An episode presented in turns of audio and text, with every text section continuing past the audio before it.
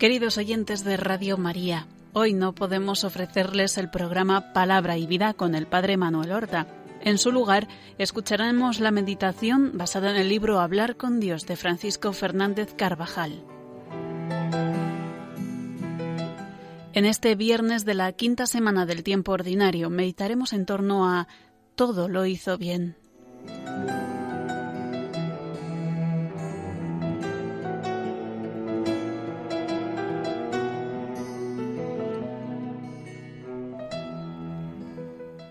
Con frecuencia, los Evangelios recorren los sentimientos y las palabras de admiración que provocó el Señor en sus años aquí en la tierra. Las gentes estaban maravilladas, todos estaban admirados por los prodigios que hacía. Y entre las muchas alabanzas que dijeron de Jesús los que contemplaron su vida, hay una que en cierto modo comprende todas. Me refiero a aquella exclamación cuajada de acentos de asombro y entusiasmo que espontáneamente repetía la multitud al presenciar atónita sus milagros.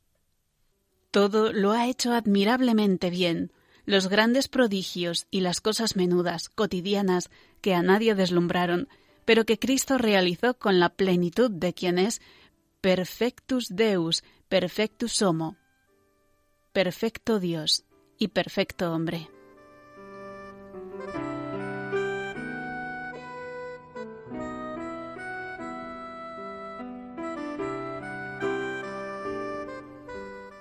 El Evangelio de la Misa nos invita a considerar este pasaje en el que quienes seguían al Señor no pueden dejar de exclamar Todo lo ha hecho bien.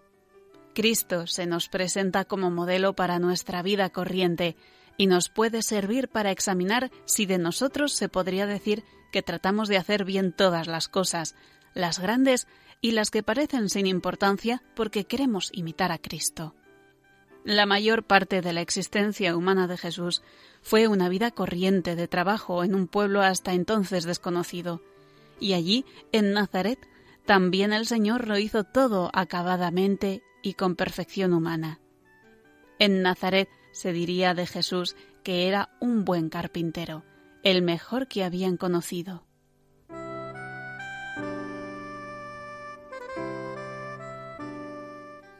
Una buena parte de la vida de cada hombre y de cada mujer se encuentra configurada por la realidad del trabajo, y difícilmente encontraremos a una persona responsable que, por propia voluntad, esté sin ocupación o empleo.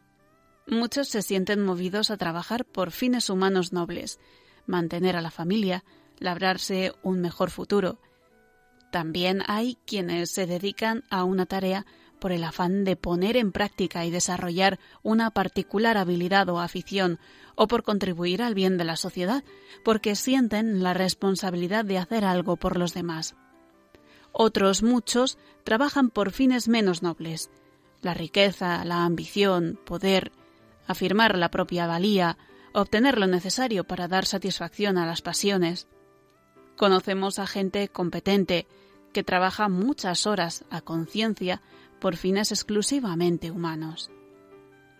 El Señor quiere que quienes le siguen en medio del mundo sean personas que trabajen bien, con prestigio, competentes en su profesión o en su oficio, sin chapuzas, gente muy distinta que se mueve por fines humanos nobles y porque el trabajo, sea el que sea, es el medio donde debemos ejercitar las virtudes humanas y las sobrenaturales, pues sabemos que con la oblación de su trabajo a Dios, los hombres se asocian a la propia obra redentora de Jesucristo, quien dio al trabajo una dignidad sobreeminente, laborando con sus propias manos en Nazaret.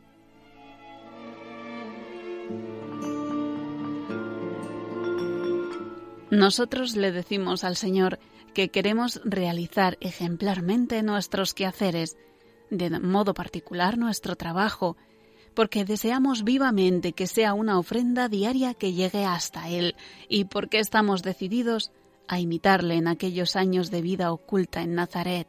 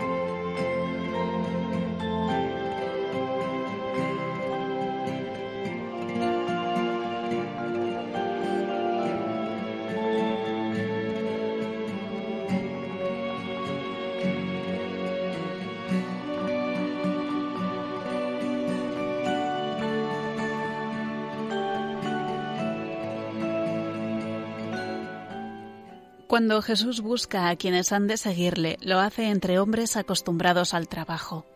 Maestro, toda la noche hemos estado trabajando, le dicen aquellos que serían sus primeros discípulos.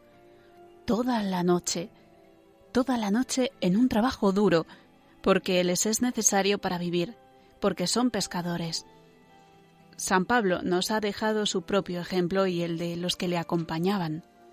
Nos afanamos con nuestras propias manos, y a los primeros cristianos de Tesalónica les escribe, Ni comimos el pan de balde a costa de otro, sino trabajo y fatiga, trabajando noche y día, para no ser gravosos a ninguno de vosotros. No se dedicaba San Pablo al trabajo por simple recreo o por distracción, comenta San Juan Crisóstomo, sino que realizaba un esfuerzo tal que podía subvenir a sus necesidades y a las de los otros un hombre que imperaba a los demonios, que era maestro de todo el universo, a quien se le confiaron los habitantes de pueblos, naciones y ciudades, a quienes cuidaba con toda solicitud. Ese hombre trabajaba día y noche. Nosotros, sigue el santo, que no tenemos una mínima parte de sus preocupaciones, ¿qué excusas tendremos? No tenemos excusas para no trabajar con intensidad, con perfección y sin chapuzas.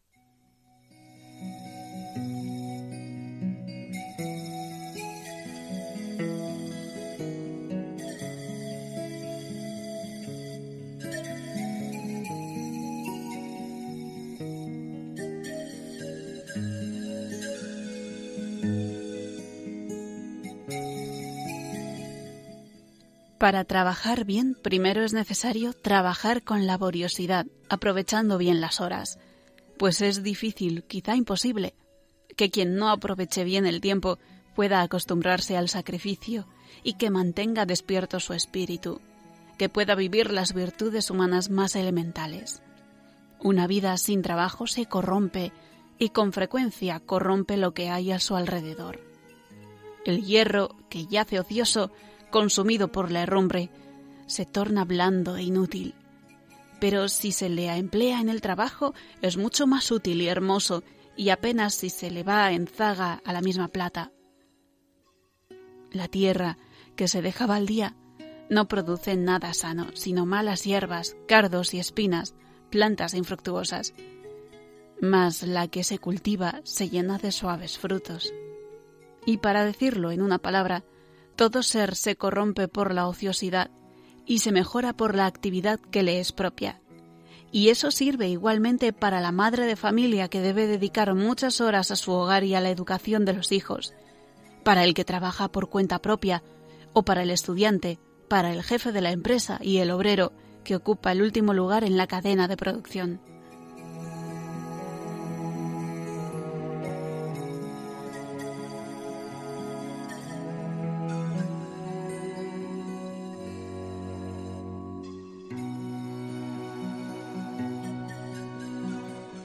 El Señor nos pide un trabajo humano bien realizado, en el que se pone intensidad, orden, ciencia, competencia, afán de perfección. Una tarea que no tiene rincones sin terminar, sin tacha ni errores. Trabajo serio, que no solo parezca bueno, sino que lo sea de verdad. No importa que sea manual o intelectual, de ejecución o de organización, que lo presencien otros, de más responsabilidad de ninguna responsabilidad. El cristiano añade algo nuevo al trabajo.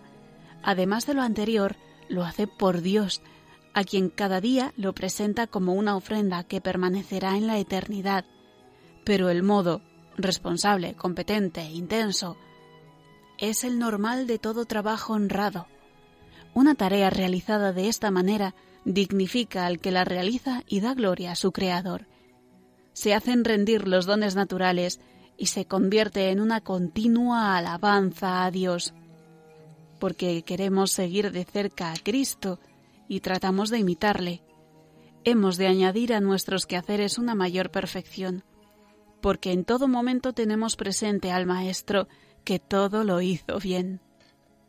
Examinemos hoy en la oración la calidad humana de nuestra tarea, del estudio, y veamos junto al Señor aquellas facetas en las que pueden mejorar. La intensidad, la puntualidad, acabar bien lo que hemos comenzado con ilusión, el orden, cuidar los instrumentos de trabajo,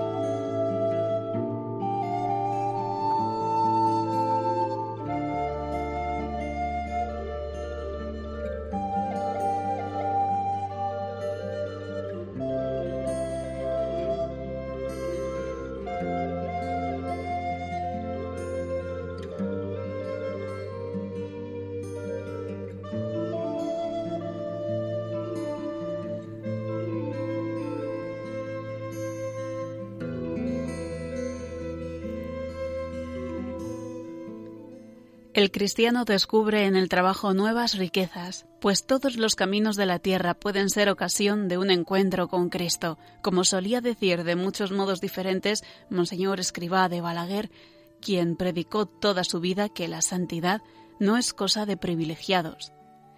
Rememoraba un hecho de experiencia que le había servido para enseñar de modo gráfico a quienes se acercaban a su apostolado cómo ha de ser el trabajo hecho de cara a Dios. Recuerdo también la temporada de mi estancia en Burgos. A veces nuestras caminatas llegaban al monasterio de las Huelgas y en otras ocasiones nos escapábamos a la catedral. Me gustaba subir a una torre, decía, para que contemplaran de cerca la crestería, un auténtico encaje de piedra, fruto de una labor paciente, costosa.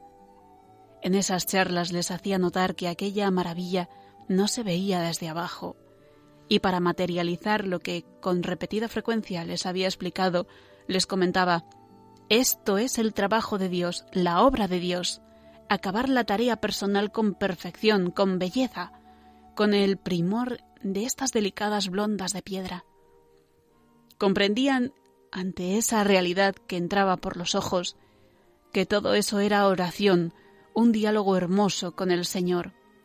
Los que gastaron sus energías en esa tarea sabían perfectamente que desde la calle de la ciudad nadie apreciaría su esfuerzo. Era solo para Dios. ¿Entiendes ahora cómo puede acercar al Señor la vocación profesional? Haz tú lo mismo que aquellos canteros, y tu trabajo será también operatio dei, una labor humana con entrañas y perfiles divinos. Aunque nadie lo vea, aunque ninguna persona lo valore, Dios sí lo ve y lo aprecia. Esto es suficiente para poner empeño en acabar las tareas con perfección y con amor.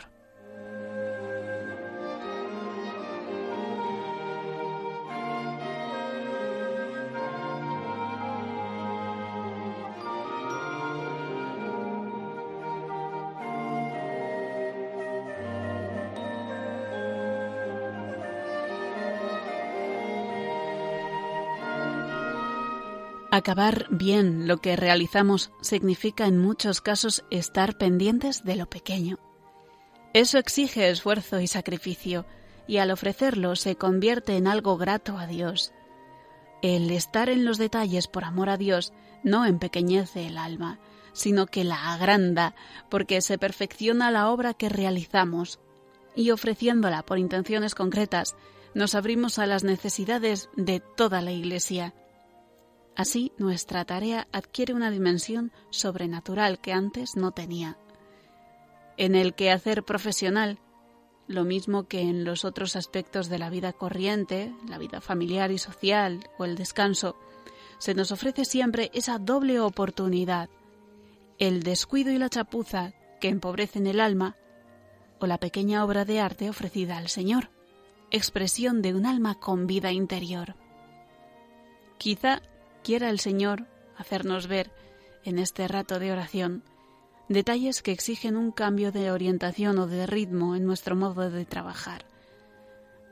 Preguntémonos, ¿vivo el orden que lleva a abordar las tareas según su verdadera importancia y no guiado por el capricho o la comodidad? Retraso sin motivo solo por falta de intensidad o de puntualidad la terminación de mi trabajo, haciendo a lo mejor perder el tiempo a quien trabaja conmigo. Con ayuda de la Virgen María, terminemos este rato de meditación con un propósito concreto que nos moverá a realizar nuestro quehacer con más perfección, que nos facilitará acordarnos con más frecuencia del Señor. Ahí, desde ese lugar de trabajo, haz que tu corazón se escape a Dios, que está en el sagrario. Dile sin hacer cosas raras, Jesús mío, te amo.